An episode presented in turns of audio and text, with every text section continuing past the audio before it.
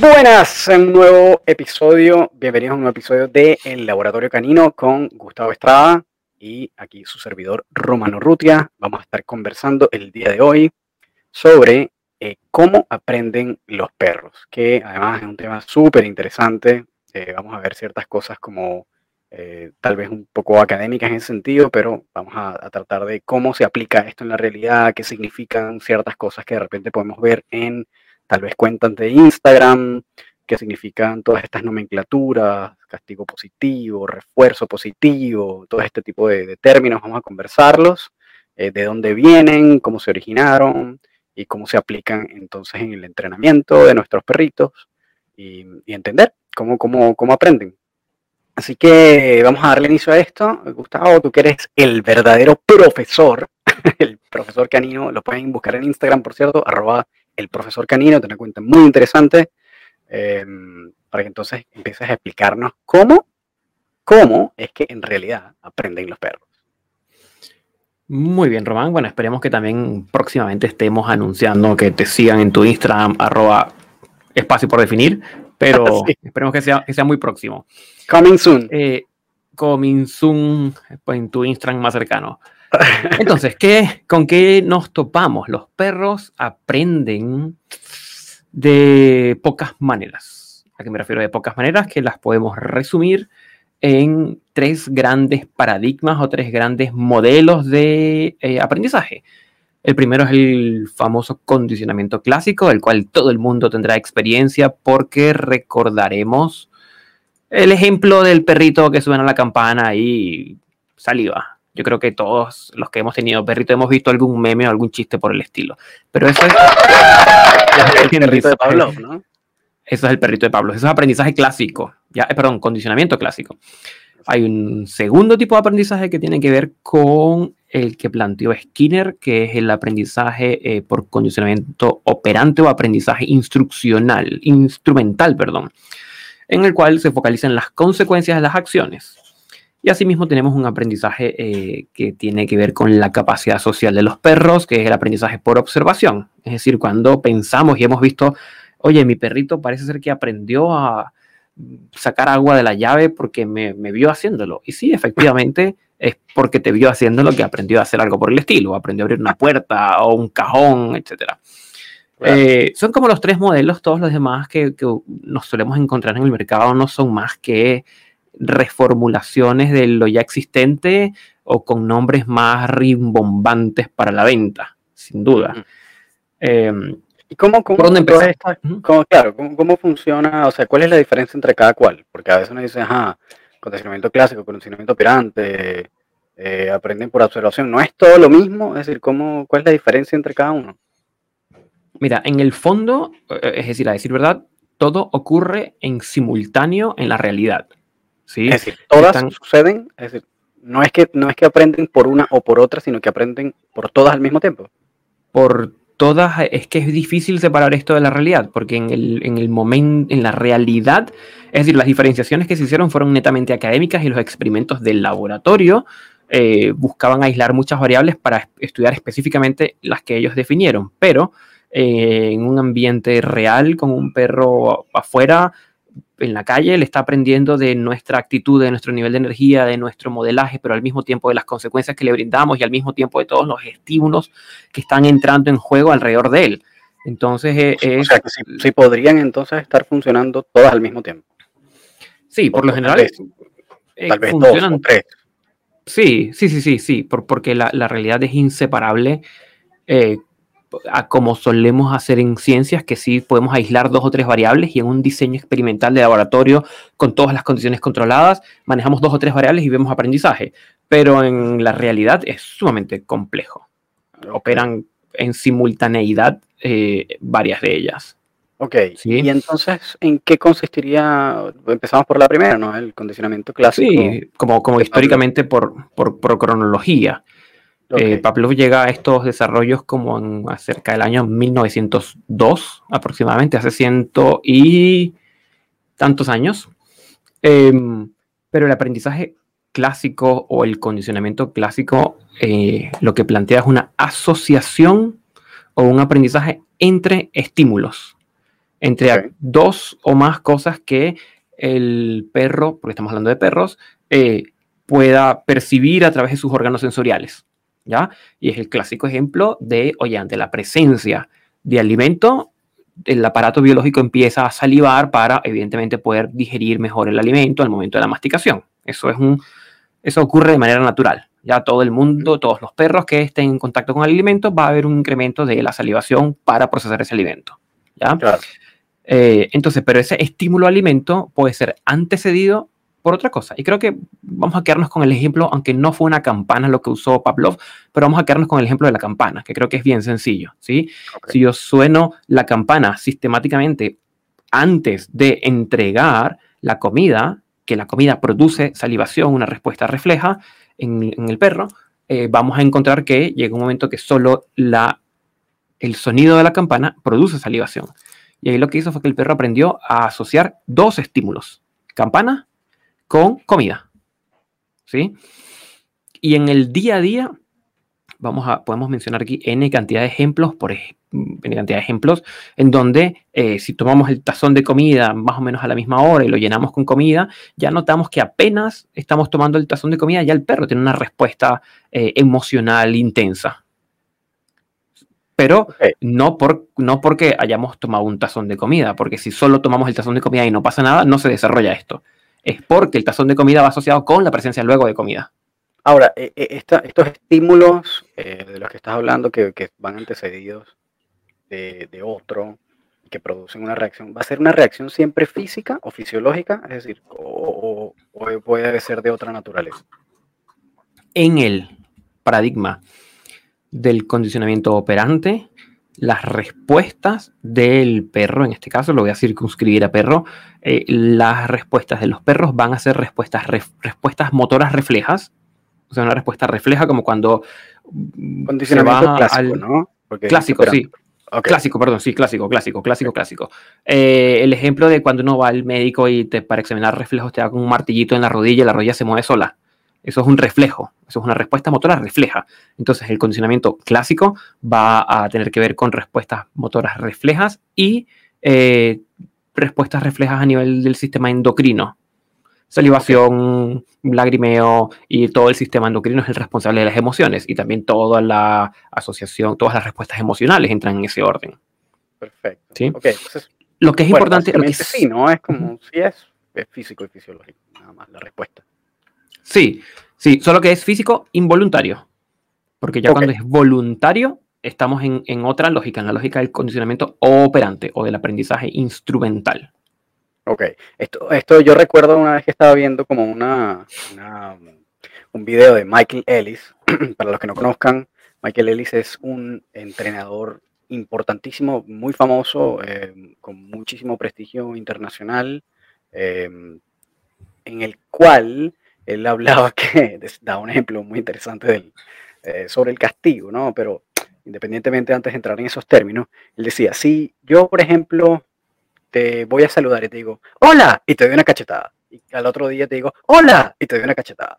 Y al otro día te digo, hola, y te doy una cachetada. La próxima vez que yo te diga hola, probablemente tú incluso puedas que sientas como el, malestar del, tal vez de la cachetada o lo que sea, sin que te la hayan dado aún, o tengas como el reflejo tal vez de cubrirte o de, o de moverte, o, como ese acto reflejo que, podría una persona tener cuando, cuando la cachetean, sin que aún la hayan necesariamente cacheteado todavía.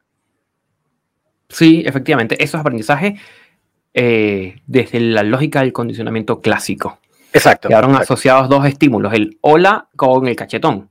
Exacto. Entonces, lo que sabemos es que el cachetón produce una respuesta refleja de retirada, una respuesta de, protegernos, de, inclusive sentir malestar o dolor, pero como eso fue sistemáticamente antecedido por el hola o por la presencia de la persona que se acerca, la solo presencia de la persona que se acerca o cuando nos dice el hola ya gatilla una respuesta de, la misma respuesta que gatillaría si la cachetadas, claro, si la cachetada se hubiera dado, sin duda. Es muy, muy importante porque bajo esta lógica el perro no está reaccionando, eh, vamos a decir, a voluntad. No es un comportamiento que responde a la voluntad, sino es un comportamiento emocional en el fondo, reflejo o emocional. Ok, perfecto, perfecto. Y, entonces, ¿cuál sería la diferencia de esto con, eh, o, bueno, este, esto es un ejemplo, pero ¿qué otros ejemplos, además de la campana y el salivar cuando se presenta ah, eh, la comida o el cachetón, cuando, ¿qué, ¿qué, otra cosa podríamos mencionar así como en la vida? Podemos pensar, voy a ubicarme en el contexto de los perros y podemos pensar, veamos, eh, todas aquellas estímulos que generen una respuesta emocional en nuestros perros. Por ejemplo, pasear es re divertido para muchos perros y les alegra y los energiza, por ejemplo. Pero si el paseo va antecedido siempre de que tomo la correa y la saco del closet, pues evidentemente por asociación el perro aprende que en lo que tome la correa, eh, ya esto va asociado con el paseo, entonces el solo tomar la correa ya produce la excitabilidad en el perro. Claro, y eso tiene unas respuestas como tal vez elevación del ritmo cardíaco o empiezas a jadear, tal vez de la emoción, ¿no? Eso podría ser una respuesta entonces involuntaria de la sin duda. Sin duda, sin duda. O, por ejemplo, recibir visitas es algo muy grato, muy satisfactorio porque juegan con el perro, le hacen cariños, personas que no suelen ser las más, las más frecuentes, perdón. Em, y nuevamente, si esto va antecedido sistemáticamente de que tocan la puerta antes de que la visita entre, esos perros que en lo que tocan el timbre o tocan el citófono o tocan la puerta propiamente, ya generan un estado de excitabilidad muy alto. Eso es aprendizaje clásico, de condicionamiento clásico. Perfecto. A todas estas, eh, a pesar de que está como en el concepto de aprendizaje, eh, técnicamente, no sé si llamarlo aprendizaje, porque pareciera que no es como un acto en donde hay atención, que se da como de manera espontánea, ¿no? No es, no es como que Claro, sí, sí, tal vez sí hay como un aprendizaje, pero no es como consciente. No, es aprendizaje, sí, uno podría plantearlo como aprendizaje inconsciente, porque es que no participa, no participa la voluntad. Esto ocurre sí o sí, esto ocurre sí o sí. Es decir, pensemos, aquí me retiro un poco y voy a los humanos, ¿ya? Pensemos que eh, sistemáticamente, no sé, cada vez que se enciende una luz, a los dos segundos hay un ruido muy, muy fuerte, y no es que estemos necesariamente atentos a eso, es que después de dos o tres veces, cuando se encienda la luz, vamos a estar tapándonos los oídos de manera casi refleja. Claro. Pero lo que pasa es que el humano es un poco complejo porque el humano sí, sí es capaz de captar las asociaciones a nivel verbal, de decir, oye, esto está ocurriendo y por lo tanto está ocurriendo lo otro o asociado está ocurriendo lo otro. El perro no tiene esa capacidad lingüística para hacer ese, ese, esa asociación de ese modo, por lo que ocurre de manera espontánea, es aprendizaje espontáneo. Eso se puede instaurar este, sin necesidad de que el perro esté atento deliberadamente a los estímulos que estamos manejando. Claro, ahí también me recuerda una escena de la película de La Naranja Mecánica, que es bueno, un clásico de la cinematografía del director Stanley Kubrick, muy interesante, en el cual, bueno, el personaje, los que no lo hayan visto, el personaje es una especie de, de matón medio drogadicto, junkie, que le gusta como como medio pervertido el tipo, pero un tipo súper inteligente, muy divertido, y en algún momento de tanto hacer como fechorías lo meten eh, preso, y para no, él muy inteligentemente, para tratar de reducir su condena, se, eh, se pone como voluntario a un experimento psicológico en el cual le presentan imágenes de violencia, de perversión, de sexo, etcétera, etcétera, y en el momento en que le presentan esas imágenes, le, colocan unas gotas en los ojos que le producen eh, malestar, ganas de vómito, como que sensación de pánico, que se va a morir, qué sé yo, y lo que termina sucediendo es que efectivamente él cada vez que está en presencia de situaciones de violencia o en las que piensa o tiene como el como las ganas de reaccionar violentamente o sexualmente, empieza este mismo dolor, como este malestar, estas ganas de vomitar o que se va a desvanecer, que se va a morir, qué sé yo, a, a reaccionar sola, es decir, de manera involuntaria, como lo estás presentando tú. Claro, sí, ahí lo plantean. Qué buena esa referencia, porque es un ejemplo, por, por un tiempo sí se aplicó en, en, en, psiquiatría, en psicología clínica, alguna rehabilitación basada en el condicionamiento clásico, en donde sí, efectivamente, creo que, a ver, aquí quizás quienes hayan, tengan la película más reciente, porque yo la última vez que la vi habrá sido hace 10 años, si acaso. Sí. ¿sí? Eh, creo... ¿Perdón? Que, que, a mí me encantaba cuando estaba, es decir, la primera vez que la vi quedé traumatizado que oh, las escenas eran muy fuertes, pero me parecía que estaba tan bien hecha, tan bien dirigida, la dirección de arte era increíble, la, la dirección del tipo, el guion, todo, me pareció una obra maestra que al final como que dije, bueno, por mucho, por mucho que me traumatice esta, es tan buena que tengo que volverla a ver para analizarla y entenderla bien. Y después, bueno, obviamente entendí que era una pieza maestra. Pero cuando... Así es. Sí. Pero efectivamente, es decir, él, estaba sometido a un tratamiento que iba a producir náuseas o malestar físico, como de náuseas, malestar, etc. Eh, y eso lo asociaron a la presencia de imágenes de violencia, para resumirlas como de violencia. Por lo tanto, la solo evocación de la imagen de violencia gatillaba esa respuesta que gatillaba el, fármaco que estaban usando en él que le producía náuseas. Y lo vemos a posteriori cuando él en otra escena, bueno, yo creo que hoy día hablar de spoilers de esto es como no tiene sentido, porque es una película re vieja. ¿ya? Em, entonces, eh, cuando él vuelve a intentar, después de esta supuesta rehabilitación, hacer esto, evidentemente queda como paralizado porque eh, ante el acto violento lo que genera es muchísimo malestar fisiológico como de náuseas, mareos, vómitos, etc. Eso es condicionamiento clásico, tal cual. Sí, qué buena película. es de los 70, pero en verdad el método Ludovico se llamaba el experimento al que, le, al que lo sometieron al personaje. Muy interesante, para los que no lo han visto, eh, chicos, millennials eh, o de repente generación Z, búsquenla, véanla, es una pieza maestra que tienen que ver, es una referencia cultural cinematográfica importantísima y les va a encantar. Les va a encantar, es una excelente pieza. Ok, Gustavo, entonces ya, ok, ya entendimos más o menos de qué va el condicionamiento clásico. Entonces, ¿cuál es la diferencia y en qué consiste el condicionamiento operante? ¿Cuál es la diferencia con el clásico?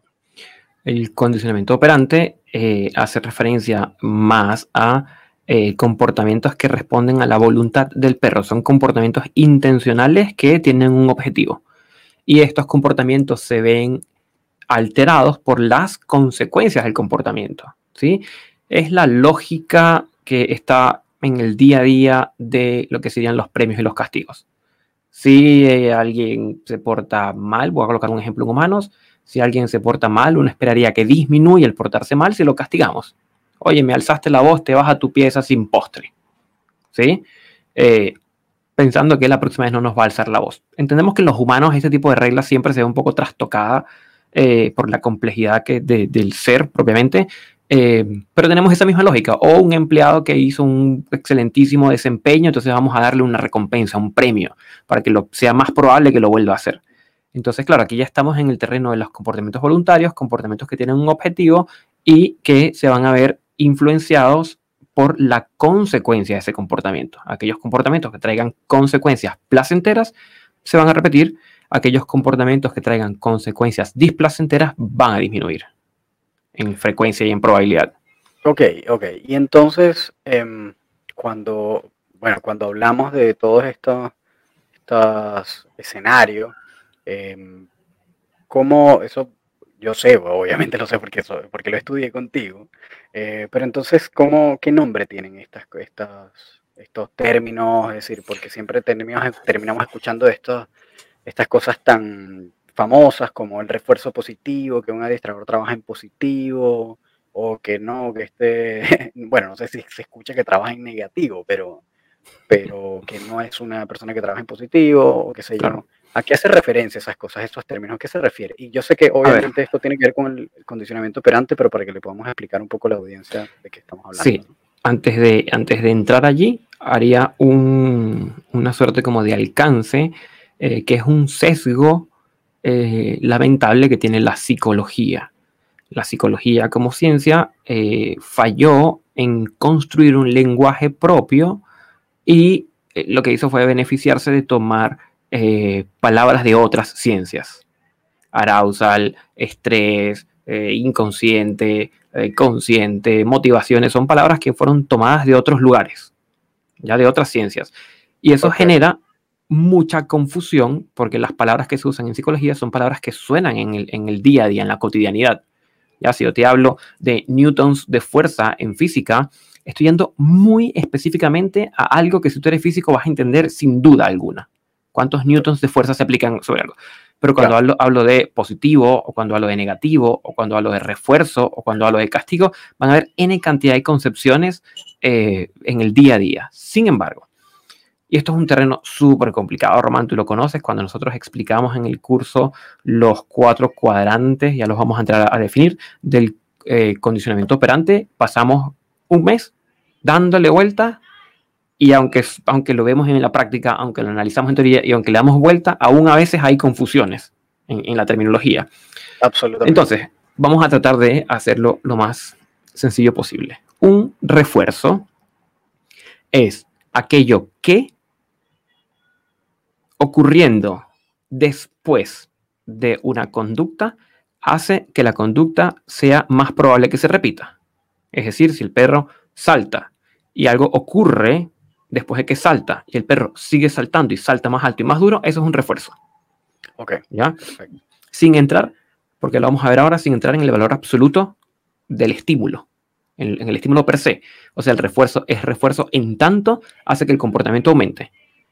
Ya, si yo le doy galletas a mi perro para que se siente y mi perro no se sienta, entonces puede ser que esa galleta, por más deliciosa que sea, no sea un refuerzo, porque el refuerzo viene en tanto, tiene un efecto en el comportamiento. ¿Sí?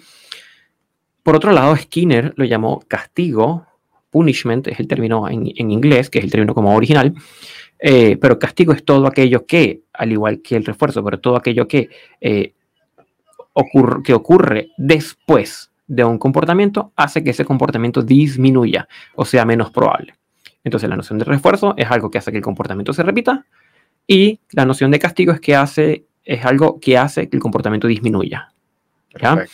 Y esto se cruza con los famosos términos positivo o negativo, que nada tienen que ver con positivo como que es bueno y negativo como que es malo. Eh, claro, eso siempre suele darle como ese valor moral, ¿no?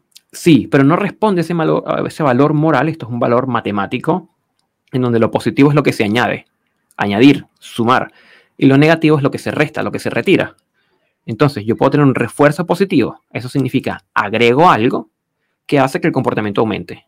¿Por qué el comportamiento aumenta? Porque es un refuerzo, porque es positivo, porque agregué algo, es una suma, agregué. ¿Ya?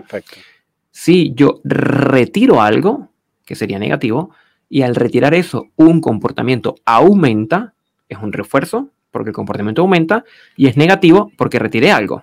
¿Sí? No necesariamente es negativo porque sea malo moralmente. No, no, no. Es porque se retiró algo. ¿Sí? O, malo físicamente tampoco. No, para nada. E, e, es simplemente la retirada de algo. Ahora bien, el castigo sigue la misma lógica. El castigo puede ser positivo no porque sea amable o bonito, eh, el castigo puede ser positivo en tanto se aplica, se administra, se agrega, se suma algo positivo que hace que el comportamiento disminuya. Castigo. Castigo positivo. Y a la inversa, si yo retiro algo, resto eh, algo negativo, lo recojo, lo retiro, y eso hace que un comportamiento disminuya, estamos en presencia de un castigo negativo.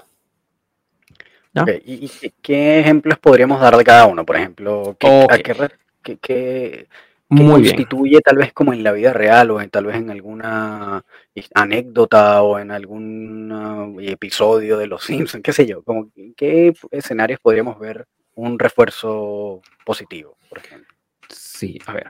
Entonces, entendiendo el refuerzo positivo como algo que vamos a administrar, a sumar, a añadir al ambiente, al perro, vamos a agregar algo, eh, algo que aumenta la respuesta o el comportamiento, eso es un refuerzo positivo. Lo primero que se nos puede venir a la cabeza son estos premios reforzadores o recompensas que solemos dar en comida. Tengo unos trocitos de jamón, pollo en la mano, si mi perro le digo que se siente y se sienta, se lo entrego, estoy entregando positivo algo que debería tener el efecto de hacer que mi perro se siente nuevamente más rápido y mejor. Entonces sería un refuerzo positivo. Ok, ¿y, qué pasa? Em, porque claro, siempre tenemos como ese ejemplo en la mente, ¿no? Ah, bueno, yo le doy una galletita y mi perro hace lo que quiere, o lo que le estoy pidiendo, mejor dicho, porque quiere la galletita, o porque le gusta la galletita, lo que sea. Pero podríamos pensar en otros escenarios que no sea el de la galletita o el de darle comida o algo rico, que podría ser un refuerzo. Es decir, por ejemplo, si yo le echo agua, ¿podría ser un refuerzo? Claro, a ver, sí, excelentísimo ejemplo, porque... Mm, porque no sé, hay perros, perros que le encanta el agua. Sí, sí, exactamente. Hay perros que les gusta el agua y hay perros que detestan el agua. ¿Ya? Si yo tuviera una, botellita aspersor, una, una, botellita de spray, ¿ya? Y yo le fuera a echar agua eh, en el hocico al perro, hay perros que eso les va a incomodar muchísimo Por lo tanto, eso no les va a gustar. ¿Ya? Y por lo tanto, eh, lo más probable es que dejen de hacer eso que estaban haciendo. Piensen en la lógica de los gatos. El gato saltó sobre un lugar, yo no sé mucho de gatos, no tengo conocimiento mucho de, sí, de perro.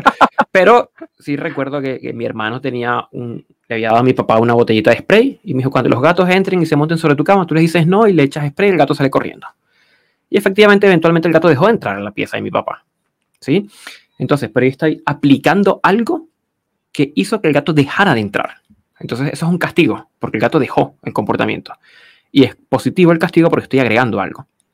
Pero ese mismo estímulo, que es botella de agua, ya rociada sobre la cara, en otro gato, por ejemplo, o en otro perro, podría ser más bien un refuerzo, porque le gusta el agua.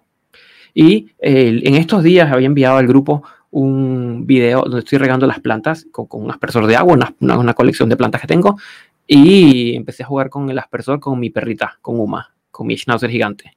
Y la perra feliz. Le claro el agua. Además, hay que comentar, hacer la acotación de que Uma es una obsesiva, pero demente del agua. Es, una schnauzer negra gigante y no puede ver agua porque se vuelve loca, pero nivel Dios. Sí, ya, ella sería feliz en, una, en un lugar con piscina y poder estar ahí metida todo el día. Como si fuera, no sé, una foca. Sí, un delfín. sí. Entonces, claro, yo le puedo decir a ella que se siente y se sienta y le puedo mojar la cara y ella feliz. Entonces ahí estoy aplicando algo que hace que el comportamiento se repita porque le gusta, eh, o sea, es un estímulo placentero para ella, eso es un refuerzo positivo. Por eso te mencionaba que no es el valor absoluto. ¿sí? Ok, claro, pero entonces, ¿cómo, entonces, ¿cómo determinamos em, que algo es un refuerzo si no lo probamos con ese perro en particular? Porque según lo que estoy entendiendo, entonces significa que el refuerzo va a ser siempre subjetivo. O el, o el castigo va a ser como siempre subjetivo, tiene que pasar como por la interpretación del perro o de la persona para ver si le parece agradable o desagradable, ¿no? Claro, ahí, ahí tenemos dos variables que creo que hay que considerar. La primera es todos los conocimientos en biología y etología, ¿ya? En donde podemos suponer que un animal que necesita comer es motivado por comida y que la comida puede ser una recompensa o un reforzador positivo. ¿sí? Eso nos lo dice la biología. Eso es un primer pilar, el pilar que nos arroja la biología, la etología, la veterinaria. Y otro pilar que tiene que ver con las diferencias individuales también. Porque sí, efectivamente, nos hemos topado N cantidad de veces de perros que estamos trabajando y les damos vienesa, salchicha, jamón, pollo, cordero, no sé, salmón, el más exquisito y el perro no le interesa, porque eso para él no es en ese momento un estímulo lo suficientemente atractivo. Ok, pero entonces... pero en esa, en, esa, en esa, mezclamos esas dos y sin duda, para saber que un refuerzo es refuerzo o que un castigo es castigo, y si la definición dice que eh, es lo que es en tanto tiene un efecto en el comportamiento, hay que probarlo. Hay que probarlo.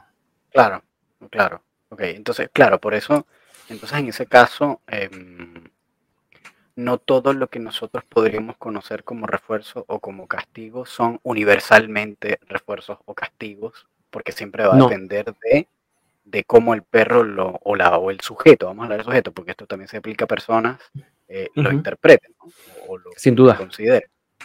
Sin duda. Entonces, bueno, ahí ya tenemos claro que mm, ni refuerzos ni castigos son eh, son universales, sino que tienen que ser pasados primero por el sujeto para que ese sujeto, sea perro, persona, lo que sea, lo interprete como algo agradable o desagradable. ¿no? Y, Así es. Ok, entonces, ya, perfecto. Sabemos que si el perro le gusta la galletita y se la come, entonces va a repetir el comportamiento y eso sería considerado un refuerzo positivo. ¿En qué consistiría entonces un refuerzo negativo? Ok, es allí, creo que creo que suele quedar muy claro en líneas generales cuando son positivos, porque voy a presentar algo. Ok, entonces pensemos por castigo positivo, tal vez. No, pero, pero es decir, en, ambos lados la versión positiva se entiende. Si el refuerzo positivo, agrego algo y mi perro lo repite. Okay. El castigo positivo, agrego algo y mi perro disminuye. Si mi perro se siente, se entra al cuarto y no le gusta el agua y el rocío de agua, eso es un castigo positivo si a mi perro tiene, claro, si a mi perro tiene sensibilidad a los sonidos, por ejemplo, y él entra, yo le digo un no muy firme, eh, eso le puede incomodar y retrocede. Eso es un castigo positivo. Estoy agregando algo que hace que un comportamiento disminuya. Allí no, no suele haber mayor complicación en la comprensión. Eh, el escenario se complica cuando le agregamos las valencias negativas, las, las retiradas. ¿Sí? claro, porque de repente uno dice refuerzo negativo. Oye, pero el refuerzo, entonces uno piensa que es algo bueno, refuerzo, y de repente dice negativo. ¿Cómo puede ser un refuerzo negativo? ¿O cómo puede ser un castigo eh, positivo? Porque los castigos no son positivos. Y claro, ahí caemos como en esa cosa que, que no tiene nada que ver con temas morales. Pero eh, entonces, ¿qué, significa un refuerzo negativo? ¿Cuál es ok, entonces, veamos.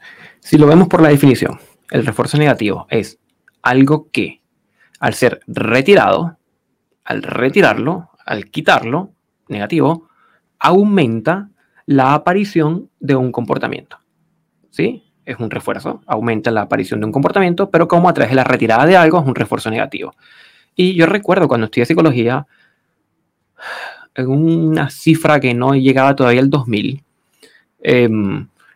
nos ponían ejemplos. Cuando veíamos esto en, Psicología General 2, en, la Universidad Católica Andrés Bello en Venezuela, eh, Eugenia Chauvin se llamaba mi profesora. Era, era de estas profesoras que uno las escucha en el pasillo caminar y, te hace, te orinas encima del miedo. Eugenia, si llegas a oír esto, es con amor que te lo estoy diciendo. Lo lamentamos. Aprendí muchísimo, por eso estoy en esta área. Por eso estoy en esta área hablando de estos temas. Aprendí infinidad. Felicitaciones, eh, Eugenia. Sí.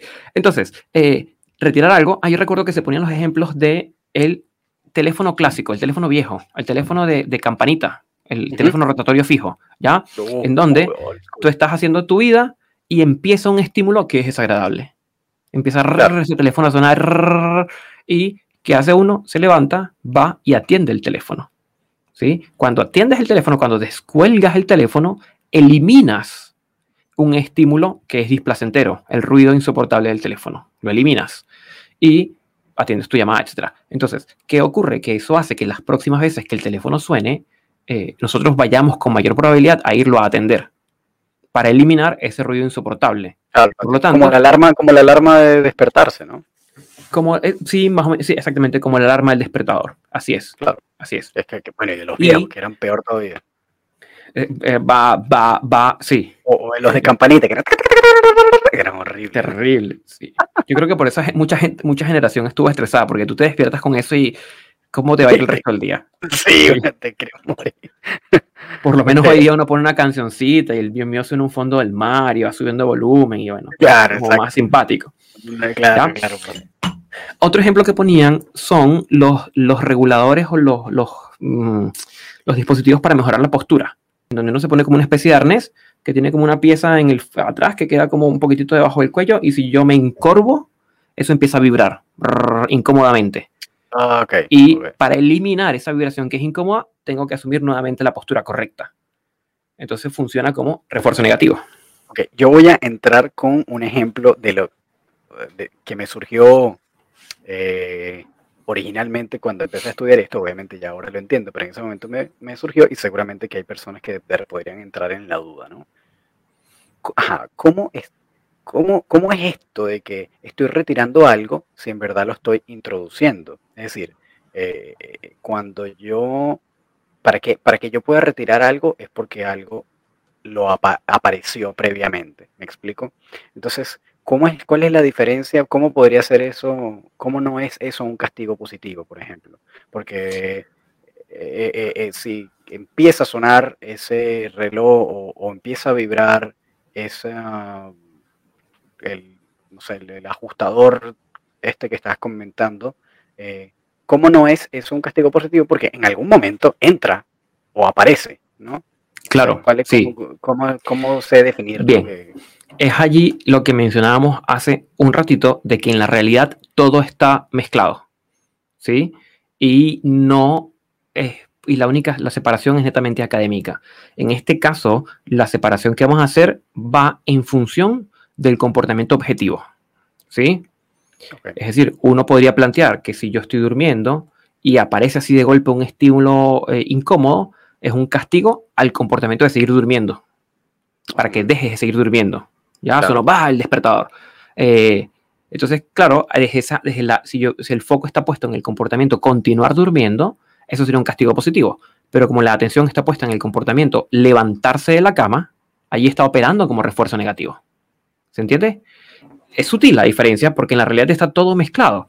Eventualmente, si yo me encorvo con este dispositivo y viene esta estimulación incómoda de golpe y yo me, yo me, me, asumo la postura correcta muy rápido, es ahí me está castigando que me encorve. Porque me encorvo y se activa, positivo, se presenta, y lo que busca es que deje de encorvarme, entonces me, pongo derechito. Pero va a depender del foco del comportamiento, de qué comportamiento es el que estamos, sobre el cual estamos poniendo el ojo.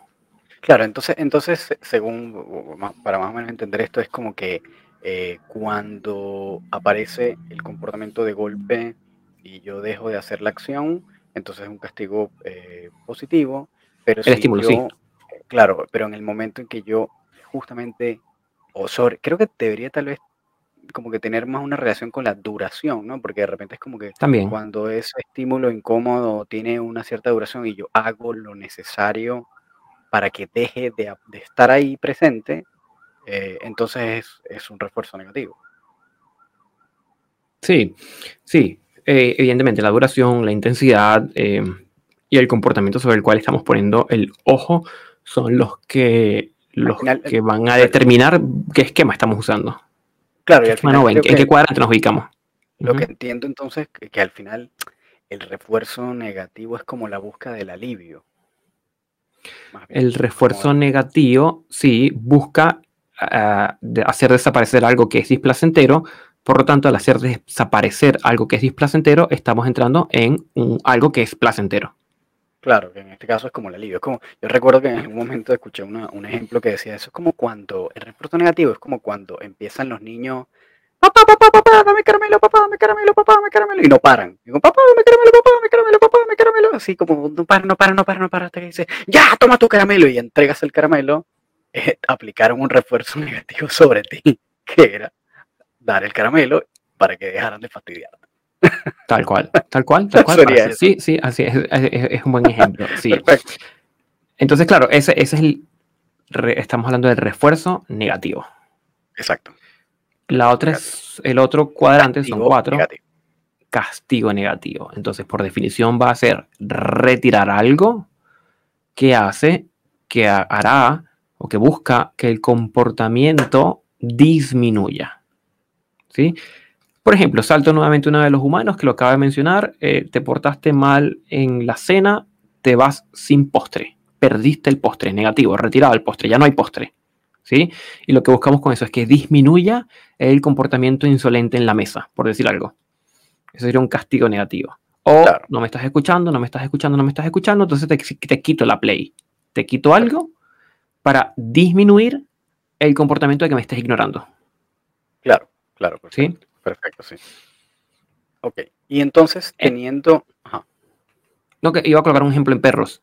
Ya, perfecto por ejemplo, si yo le ofrezco a mi perro un snack o una galletita en la mano y mi perro va como muy ansioso y muy vente y me va a comer la mano completa y yo retiro la mano, la retiro, la retiro y es como que mm, no, la retiro y vuelvo a bajar la mano. Si él vuelve a ir a lo, a lo enérgico tiburón, retiro la mano. Entonces estoy retirando algo que lo que buscaría es que disminuya el comportamiento de ir con mucha energía. Y eventualmente, pero fíjate, porque lo hago así, pongo la mano, el perro va a saltar y me va a quitar la mano, no, voy otra vez, no, voy otra vez, no, voy otra vez, eso es castigo negativo. Y luego bajo la mano y cuando el perro no se tira lo loco y toma el premio con la puntita de los dientes o con la lengua, allí sí se lo entrego. En ese momento, eso es un refuerzo positivo al ir con la boca suave a retirar el premio. Claro. Sí, ahí Se, vuelven a, se vuelven a solapar los elementos de la realidad. Por eso es que es muy difícil, es muy, muy difícil decir que nos vamos a quedar solo con uno del cuadrante o solo con dos del cuadrante, porque todo está accionando en, uno detrás de otro de maneras muy rápidas. Claro, claro. Y, bueno, ahí que ya más o menos empezamos como a aclarar esas definiciones.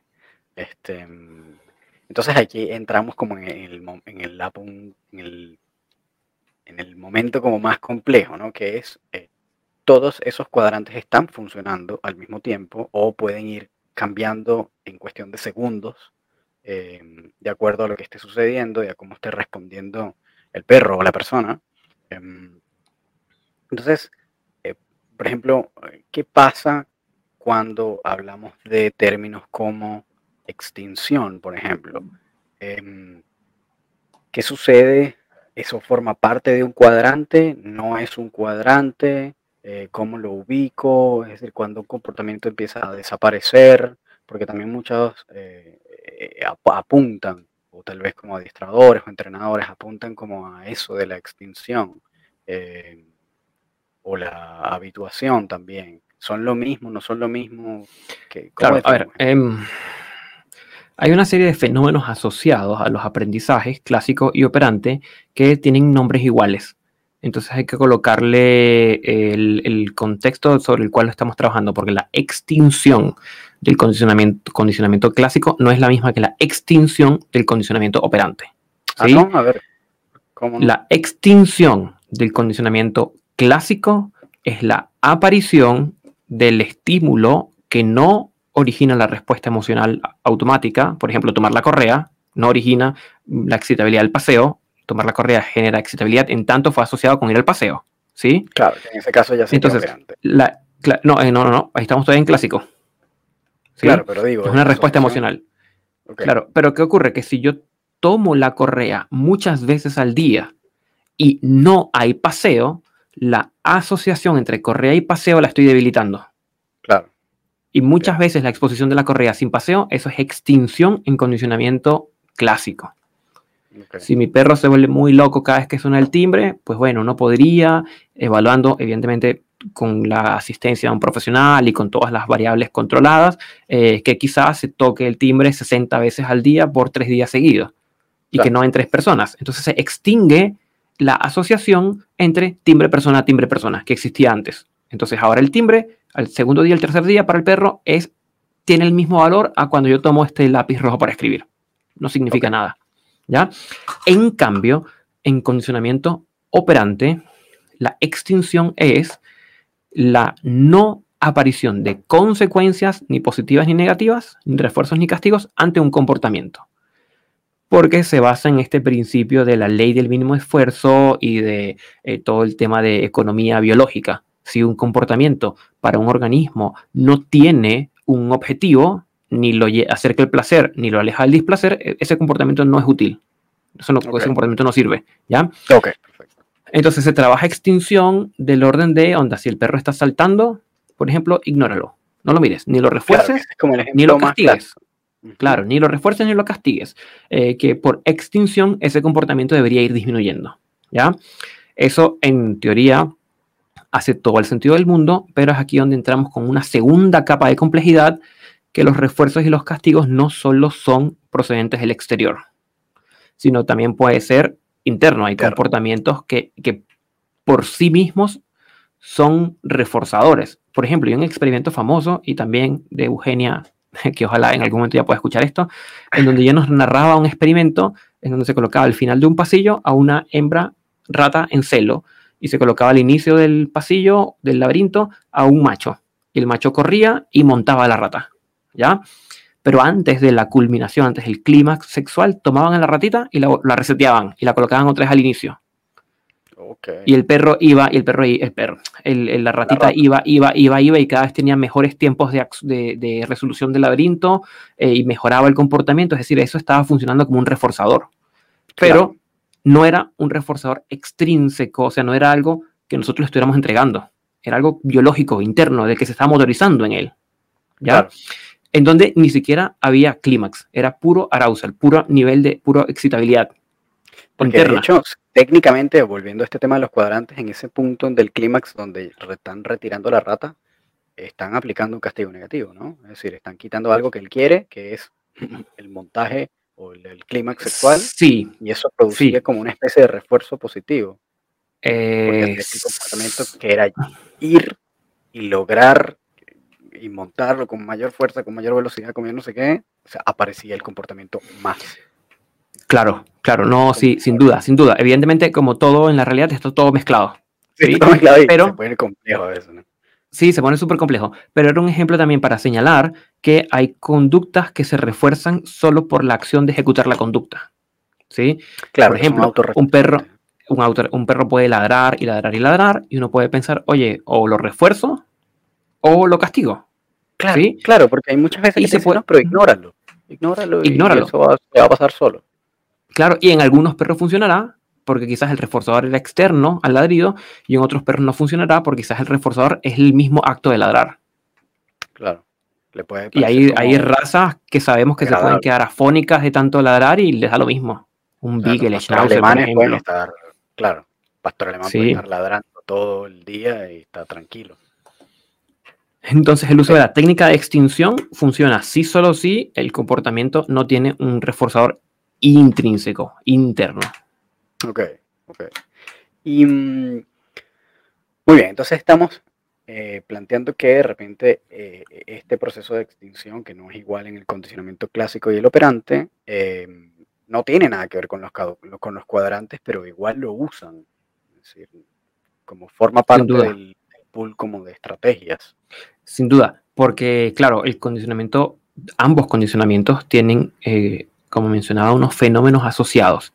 O sea, ¿qué pasa si muestro algo antes, durante o después de un estímulo? ¿O qué pasa si subo una consecuencia, abajo otra, o no aplico ninguna consecuencia? Todas estas series de fenómenos como la habituación, la sensibilización, la, extinción, la recuperación espontánea, el condicionamiento de segundo orden, etcétera, son fenómenos que están asociados, que son parte de la familia de, posibles técnicas que nosotros podríamos utilizar para modificar conductas. O sea, no es solo los cuatro cuadrantes del reforzador y castigo, sino que hay mucho más en torno a eso. Claro, claro. Y eh, bueno, no, nos vamos a meter tal vez en toda la terminología porque si no, no, vamos a terminar. Este, y además, si ustedes realmente quieren aprender todo esto, eh, les recomiendo que el Dog Training Club, que es una de las escuelas de adiestramiento acá en Chile, eh, tiene un programa de formación súper interesante, súper completo, eh, en donde ven todas estas cosas a detalles y en realidad a ustedes parece que les está picando como el bichito de que quieren como profundizar en eso, pueden buscarlo por ahí también. Este, mm, pueden ahí escribir a arroba dogtrainingclub.cl, buscarlos en Instagram y ahí de repente si les pica la curiosidad, entonces averiguar por ese lado. Ok, muy bien, teniendo eso claro, entonces eh, el último que quedaría sería el aprendizaje por observación, ¿cierto? Sí, ¿Cómo funciona en ese caso? ¿Es, nada más que el perro vea y aprende? ¿Es así de sencillo? Mira, es que, claro, al ser animales sociales eh, y al ser mamíferos sociales, por un tema de, la propia naturaleza social del animal, es necesario aprender, que puedan aprender eh, las consecuencias de los comportamientos de otros de la manada. ¿Sí? Por ejemplo, hay, un ejemplo, a ver, es un poco mm, cruel quizás si no lo plantea, pero se popularizó en algún momento en estas redes como TikTok o los reels de Instagram o videos cortitos, Nanga, etcétera, de un perrito que está viendo como una persona le cae a, le saca la madre a un perrito de peluche que está acercándose a un papelero. ¿Sí? Entonces va el perrito de peluche, se acerca al papelero y eh, la persona le da una, una golpiza de nivel Dios y el perro, perro real que está viendo eso, se empieza a retirar de el papelero porque ve que las consecuencias de este otro semejante ante este acto son complicadas. Eh, y eso, eso, es, eso es parte, eh, es mucho más complejo, pero eso es parte del aprendizaje por observación. Entonces, em, al final, si yo quiero que un perro, un perro podría aprender cualquier cosa por observación, no estoy seguro si cualquier cosa, justo, que, justo estoy con el tema del, leer y de estudiar toda la metodología del Do as I Do, que es un modelo basado en aprendizaje por observación, porque no estoy seguro si es que hay alguna, alguna limitante, salvo obviamente las limitantes biológicas. O sea, no lo va a decir un perro que nade y que se sumerja, porque no necesariamente es lo que eh, es parte del comportamiento de los perros. Pero no, es, e, es, una, es una duda que tengo. Es una duda que tengo si es que todo se podría enseñar por observación o no. igual es bien interesante, es decir, yo he visto las, demostraciones del Do As I Do eh, de Claudia, creo que se llama Claudia Fugaza, la, la creadora. Exactamente, así es. Em, y son bien, bien, bien interesantes. En algún momento yo estuve también eh, en algún seminario, em, pero la verdad es que fue bien cortito, fue como muy, como muy compacto y no pude terminar como de sacarle el, como el provecho. Pero sí, pareciera ser que los perros aprenden bastantes, bastantes cosas eh, mediante ese sistema, ¿no? como bien, es más amplio de lo que nosotros creemos, o lo que, parece. Sí, a ver, pero nuevamente, a ver, sí, el tema es que, es decir, es nuevo, relativamente nuevo como metodología de educación, con nombre, patente, etcétera, etcétera. Pero, por ejemplo, desde la etología ya se sabe que los, los Blue Jay, ¿cómo traducimos Blue Jay? Los... Como, mm, eh, azulejos. Sí, sí, como como estos pájaros, los blue jays, por ejemplo, que ellos esconden comida en, para las épocas de invierno, ¿ya? Entonces, si un blue jay va con su nuez en, en, el, en el piquito y la entierra, y después de que la entierra mira a los lados y ve que otro blue jay lo estaba viendo, él es capaz cognitivamente de entender que el otro vio lo que él hizo y lo que hacen es que descarban nuevamente eso y se lo llevan para otro lado para esconderlo, porque ya este vio donde lo escondí, ¿sí? Y eso lo sabemos de la, de, la, de la, etología desde hace muchísimo tiempo, esta capacidad de percibir al otro como semejante y que el otro puede, eh, podemos nosotros aprender de las experiencias y las consecuencias de otros, así como otros pueden ver lo que nosotros estamos haciendo y, nosotros hacer suposiciones en lo que no es en lo que el otro esté pensando, pero, pero es como si este pajarito hubiera dicho, oye, este me va a quitar mi comida en lo que yo me descuide, entonces prefiero irle a otro lado, que es un nivel de complejidad importante. Es decir, hoy día se plantea, que a mí me parece un poco absurdo decir verdad, porque hoy día se plantea, oh, estamos descubriendo que los perros son seres cognitivos y sintientes, y es como, hoy se está poniendo de moda, pero no es que lo estamos descubriendo, eso lo sabemos de hace muchísimo tiempo pero no estaba, no estaba en redes sociales ni en campañas de, de, Facebook o Instagram, etc. Entonces quizás era menos conocido, pero no es que sea particularmente algo nuevo, innovador.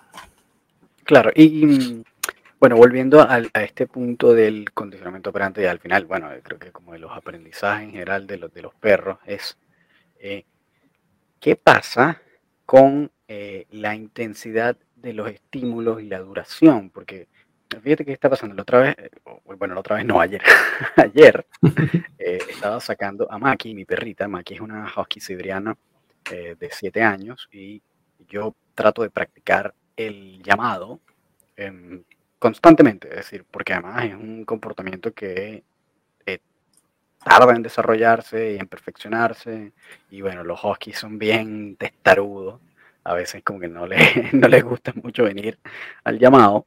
Em, así que yo lo estoy constantemente practicando. Entonces, en ese proceso que estaba enseñando, estaba practicando el llamado, yo decía el, el, comando y luego de que aplicaba el comando, si medio segundo eh, no terminaba de venir hacia donde estaba yo, em, ah, empezaba como medio tironear poquitito de la correa eh, atada al arnés, como para que me prestara atención. Así como, ven, y entonces uno empieza como a tironear poquitito como, como si le estuvieras tocando en el hombro, así como, hey, préstame atención.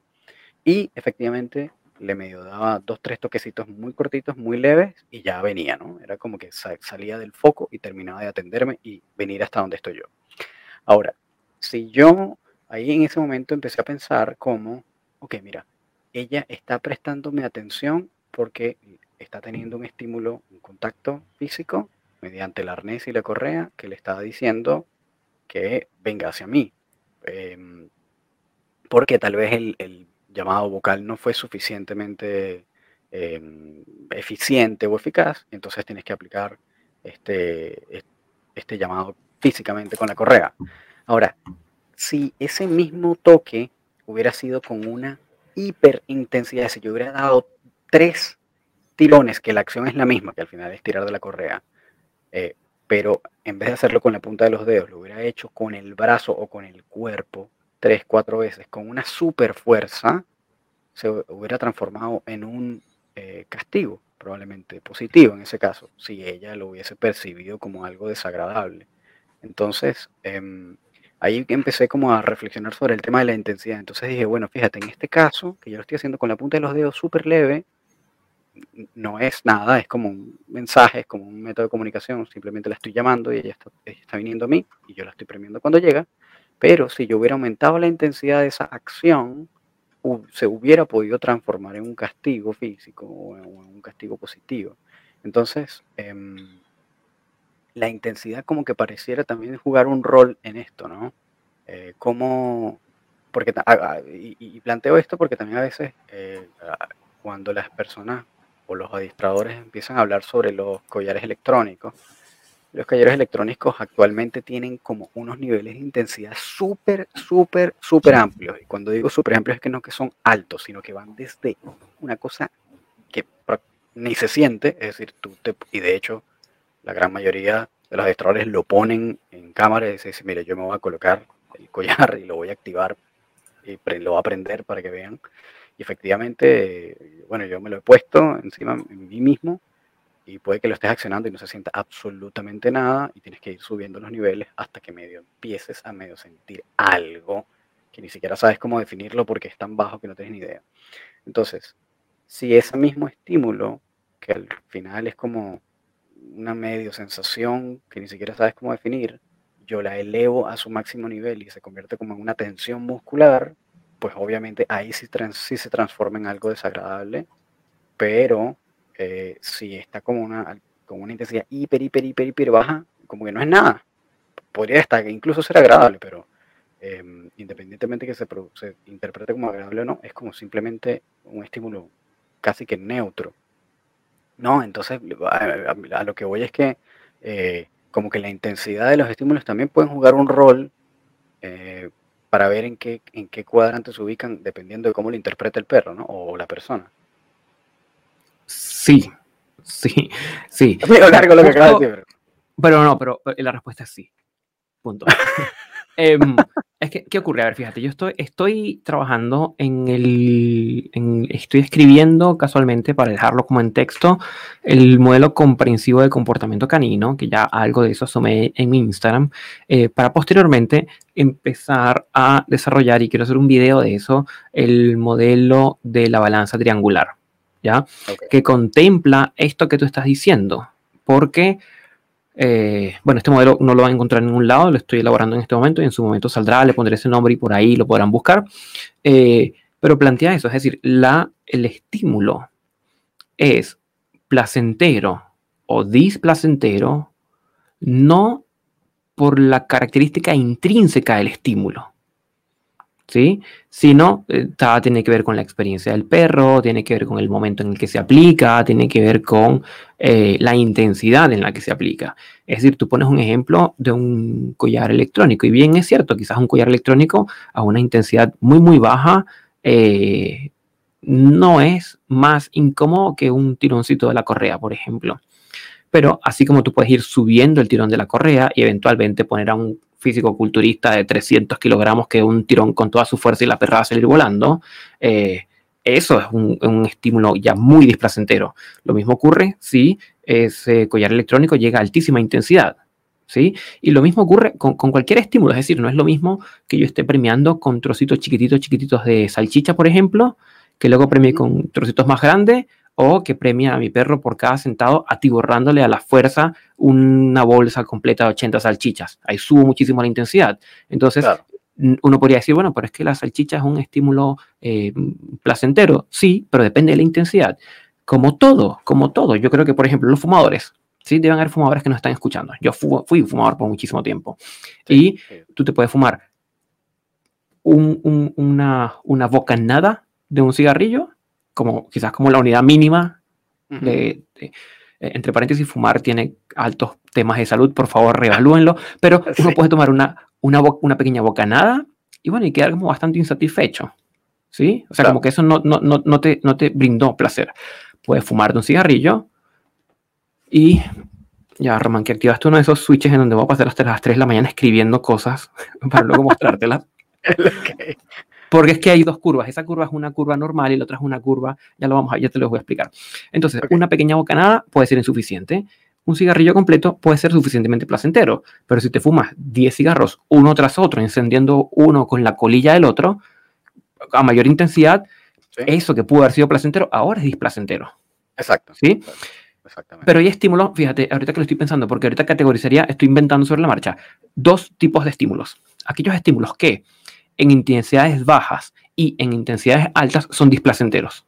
Poniendo el ejemplo de la, de la, de la bocanada del cigarrillo. ¿sí?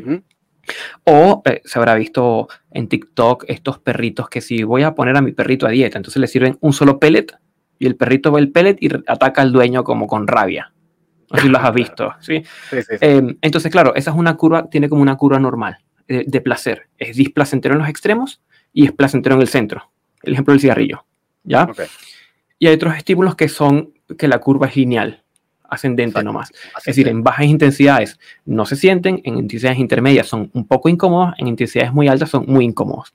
Que esa podría ser como quizás como la, la consecución del collar electrónico, por ejemplo. O del toque con el dedo. O, del tirón de la correa. Sí, sin duda. Yo creo que el error está cuando... Que al final, que al final podría aplicar, porque también a veces es como difícil eh, proyectar esto en un escenario humano. Entonces, si yo te toco en el hombro con el dedo y te digo, hey, y te toco en el hombro, es un estímulo que tal vez no es agradable, pero tampoco es desagradable, es como nulo, no, representa nada. Pero si te doy con toda mi fuerza, con ese, bueno, sin que se me parte el dedo, ¿no? Pero suponiendo que tengo un dedo súper fuerte y te doy con toda mi fuerza, eh, entonces sí se transforma en un, en un estímulo eh, incómodo o displacentero, a pesar de que el mecanismo o la vía por la que estoy haciendo llegar ese estímulo, que es el dedo, es el mismo. Entonces, no importa la vía o el mecanismo, sino la intensidad en ese caso. Porque lo digo porque haciendo como la, reflexión sobre el tema de las herramientas, que hay muchos adiestradores, muchas personas y todo un movimiento de gente que, que trata como de satanizar las herramientas, pero aquí es donde vemos que la herramienta por sí misma no necesariamente, primero que no necesariamente tiene que ser interpretado como aversivo, porque eso va a depender del perro, como ya lo vimos al principio. De repente hay perros que capaz un perro raro le guste, este, pero va a tener más que ver como con la intensidad. Entonces, de repente, si yo estoy accionando y volviendo al, ejemplo del e-collar, un e-collar una intensidad que el perro ni siente, es un estímulo neutro, nulo, no existe, no lo está ni percibiendo, o de repente lo percibe y acciona, pero no es displacentero, y si el aumento en los niveles de intensidad muy alto, entonces sí es displacentero. Eh, y, haciendo esa analogía como con, lo, con el dedo o el bolígrafo, si yo te toco con el bolígrafo en el hombro y te digo, hey, ven acá, pues ese estímulo del bolígrafo no representa nada, pero si te lo si te toco con toda mi fuerza con ese bolígrafo, va a generar dolor y va a ser un estímulo displacentero. Entonces ahí hablamos de la intensidad, ¿no? Sí, sin duda, estaría absolutamente de acuerdo con que una de las variables eh, que determina qué tan placentero o no podría ser un estímulo. Por un lado es la intensidad, por otro lado es la naturaleza propia del estímulo y por otro lado es la experiencia eh, del sujeto. Creo, creo que podrían haber otras aristas, pero fíjate que esto está para desarrollar un modelo también de, pensamiento en torno a, lo que es estímulos placenteros o displacenteros, ¿ya? Porque como todo, al igual de la temperatura, es decir, quizás un poquitito de calor para una lesión en una patita del perro bien bacán, pero si subo la temperatura puedo producir una quemadura. Entonces ya deja de ser. la duración. Pero, es, el, mismo estímulo, lo que estoy cambiando es la intensidad, es la duración. Exacto. Claro, y, ahí también entra otra variable que es la duración. Por ejemplo, si yo, y creo que esto tiene más que ver como con lo del refuerzo negativo, por ejemplo, que es que si yo te pongo tu teléfono a vibrar medio segundo, te da lo mismo. Pero si de repente lo pongo a vibrar media hora, eh, ya se comienza a convertir en algo molesto y lo quieres apagar. Entonces, en ese momento no fue la intensidad probablemente, sino la duración lo que hizo que ese estímulo se transformara en algo incómodo o molesto. Lo mismo como tal vez algo placentero. Y aquí de, repente no se vayan a, asustar, pero, pero yendo como un tema probablemente eh, donde un escenario donde podríamos ver esto es como en la sexualidad. De repente si una persona está teniendo un acto sexual y tiene medio segundo, ese estímulo no representa nada, pero en la medida en que va aumentando la duración, puede que tal vez llegue a ser algo placentero. O sea, estoy poniendo un ejemplo X, como para entenderlo desde la lógica del placer y no de lo molesto. Pero lo que quiero decir es que también la duración podría jugar un rol, al igual que la intensidad. Entonces, de repente, lo que quiero decir con esto es que de repente el mecanismo o la vía o la herramienta, yendo a cosas más concretas, la herramienta, da lo mismo eh, lo que se usa. O al final el problema no es la herramienta, sino la manera en la que se usa la herramienta, que va a tener que ver con intensidad y duración. ¿No? O sea, pregunto porque... Sí, no, estoy, estoy, estoy de acuerdo. Es decir, yo creo que eh, podríamos separar como tres variables. Uno, la naturaleza propia del estímulo, es decir, cómo opera el estímulo a nivel biológico, ¿sí? la naturaleza propia del estímulo. Eh, qué centros cerebrales activas, qué receptores estimula el sistema nervioso, etc. Dos, la duración de ese estímulo. Y tres, la intensidad. Porque, por ejemplo, en los experimentos de indefensión aprendida, en donde se le enseña, sí. en donde se enseña al animal que cualquier cosa que haga, nada le va a permitir escapar de un estímulo eh, eh, displacentero, ¿sí? Eh, juega mucho la intensidad y la duración. Tiene que ser largo y tiene que ser intenso, porque si es muy bajo y muy corto, podría más bien producir habituación. Claro, que ese es el otro, ese es el otro punto, eh, y que, bueno, que lo trajiste a colación, que ese es el otro, el otro concepto, no, no, lo, no lo explicamos tampoco, eh, de repente puedes hacer como la, el paréntesis de la, de la definición, pero una de las cosas que pasa también con la habituación es que es más bien como la duración en una intensidad baja. Es decir, si yo te toco con el dedo en una intensidad muy bajita, así como hola, hola, hola, hola, a cada rato puede que se transforme por duración en algo molesto o puede que simplemente te habitúes y ya ni siquiera lo pescas, ¿no? Ya, no, ya no le prestas atención. Es como la gente que de repente tiene un dolor crónico, que al principio es molesto, pero después de tanto estar ahí eh, se habitúa y ya no es tan molesto. Probablemente siga siendo molesto, pero ya no tanto. Por habituación. Roban, estamos. Estoy tomando nota de lo que estamos hablando, ¿sí? Estamos. Se pone interesante la conversación. Sí, estamos dándole como un giro a una suerte como de modelo, me gusta la palabra, tetradimensional de la, de la cualidad de los estímulos. Sí, y aquí están siendo ustedes partícipes, toda la audiencia, todos los que están escuchando esto, sé que alguien está escuchando esto, del nacimiento de un modelo nuevo a punta de reflexiones.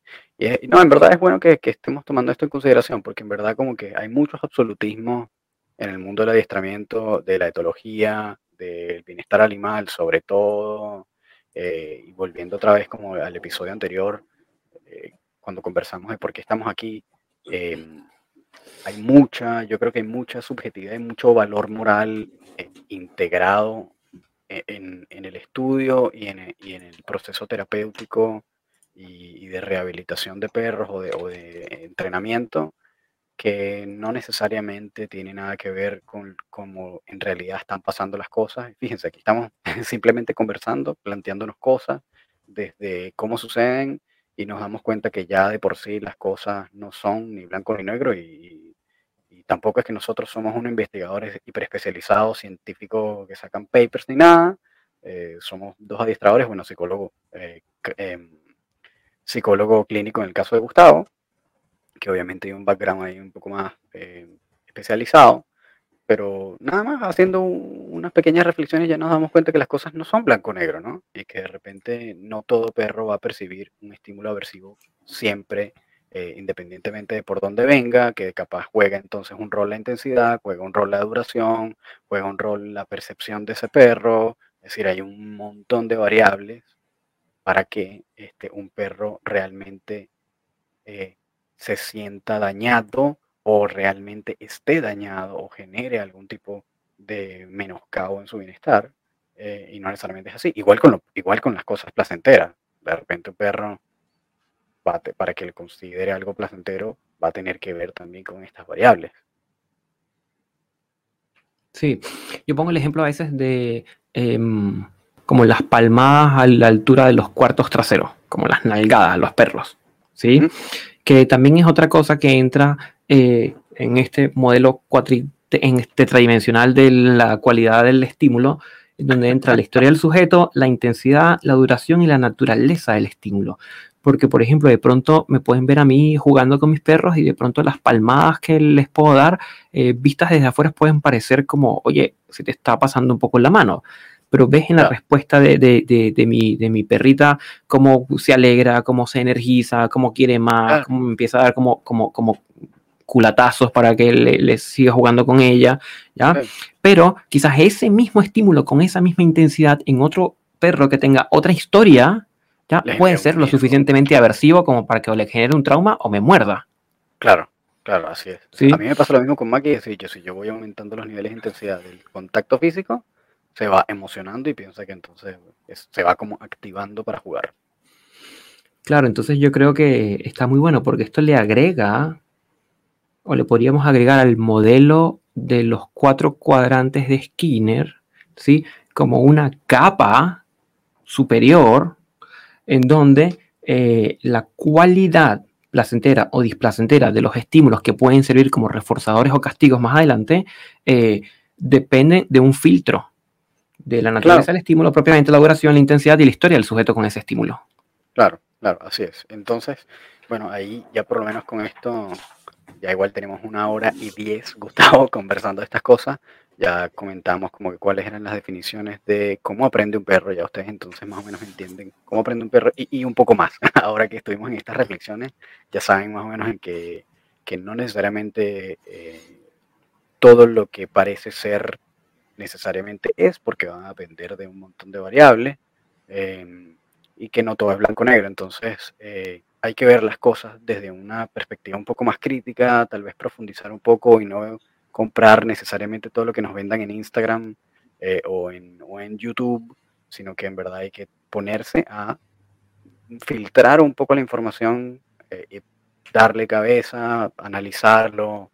Em, y está bueno, o sea, está bueno que en verdad, a pesar de que estamos en una época donde hay tanta información que caemos en desinformación, em, si ustedes tienen un pensamiento crítico eh, y tienen como el hábito de analizar lo que están, la información que están recibiendo, puede que esa cantidad de información sea beneficiosa. Entonces, em, eso va a depender de ustedes al final. Igual podemos aplicar una ignorancia selectiva, ¿no? Como de, tanta información que hay, yo prefiero más bien quedarme con dos, tres cosas y yo analizo esas dos, tres cosas. Pero lo que es importante es que analicen y profundicen en sea poco o sea mucho la información que decidan ustedes eh, adquirir o recibir, analícenla, es decir, profundícenla. Pues, lo que hacemos es puro repetir, copiar cosas eh, y, repetirlas sin profundizar en ello, entonces em, puede que los resultados no, no, sean tan buenos en ese caso. por la muestra un botón de este podcast.